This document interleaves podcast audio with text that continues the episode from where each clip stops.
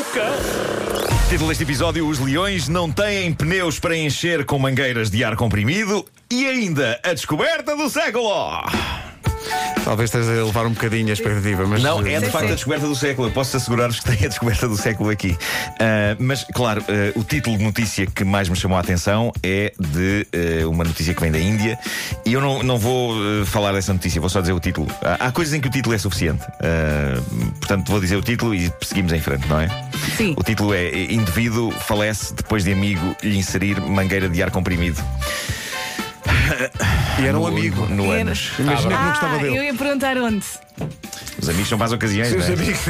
o que não volta é um amigo por perto, não é? Não é preciso saber mais nada sobre este caso. Uh, vamos em frente. Bom, uh, imagens queridas da manhã. Não sei se já viram isto, mas alguém filmou com um telemóvel a interação entre uma criança e um leão num jardim zoológico na América. A zona dos leões tem um vidro forte uh, entre uh, o público e os leões.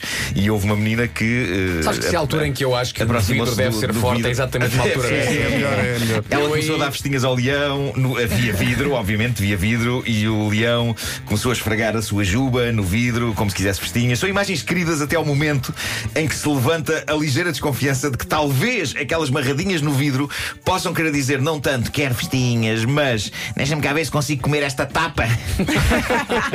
Seja como for, é- são, são imagens fofas. São de facto imagens eh, fofas. Eh, prémio, eh, melhor resposta a uma pergunta com outra pergunta da manhã.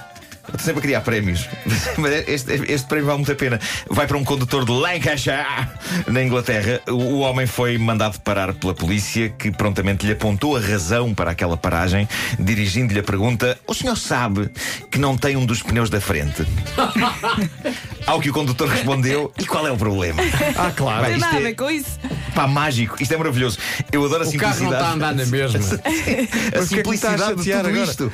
Ah, aparentemente o homem andava há dias a passear-se por aquela zona com um pneu a menos e várias pessoas apresentaram queixa do homem à polícia. A polícia decidiu procurá-lo e encontrou. Não parece um carro difícil de encontrar, algures entre o barulho que a roda deve fazer a raspar no asfalto, aliada à cascata de faíscas. Ah, e de facto encontraram o senhor e o homem acreditava piamente que a falta de um pneu era o tipo de coisa que uma pessoa podia resolver mais tarde. Tipo Claro. um risco na pintura do carro. Depois- eu depois- eu depois vejo isso. Quando eu estiver vagar, vou à oficina tratar disto. Epá, sublime. Eu gosto sublime. da faísca. Ah, bom, eu, eu não sou muito de partilhar sabedoria de redes sociais, aquelas imagens com frases inspiradoras, porque a única coisa que essas frases me inspiram é a ir menos às redes sociais. Ah, essas imagens com frases inspiradoras conseguem tornar pirosas as palavras de pessoas decentes como o Gandhi. Eu acho que se o Gandhi voltasse ao mundo e visse estas imagens com as frases dele acompanhadas por umas imagens de umas rosas e de umas pombas, ele partia, ele passava, lá, ele partia aquilo tudo. Achas?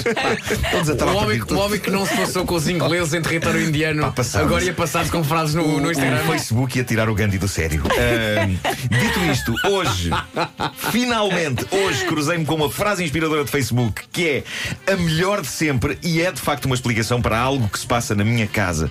É finalmente uma resposta para uma inquietação que eu tenho. Eu não sei quem é, quem é o autor desta frase, essa é outra coisa odiosa das redes sociais, que é a maneira como muita gente apaga os nomes dos autores originais das frases para depois as pessoas pensarem que foram elas que inventaram aquilo. Ou Eles- então atribui erradamente a pessoas que não são as Sim, autoras. sim, sim. Sim, Já me aconteceu. Há um texto a circular assinado por mim no qual eu não me revejo e que não sei quanto e não sei quanto tempo nem dizer não fui eu que escrevi essa porcaria.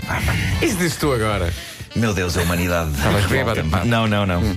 Ah, mas eu adorava saber quem disse isto, porque está aqui a maior pérola de sabedoria de sempre. Então, E a- peraí. a, frase é a seguinte: Espera, espera, então. Devias pôr uns pianos. Cá está.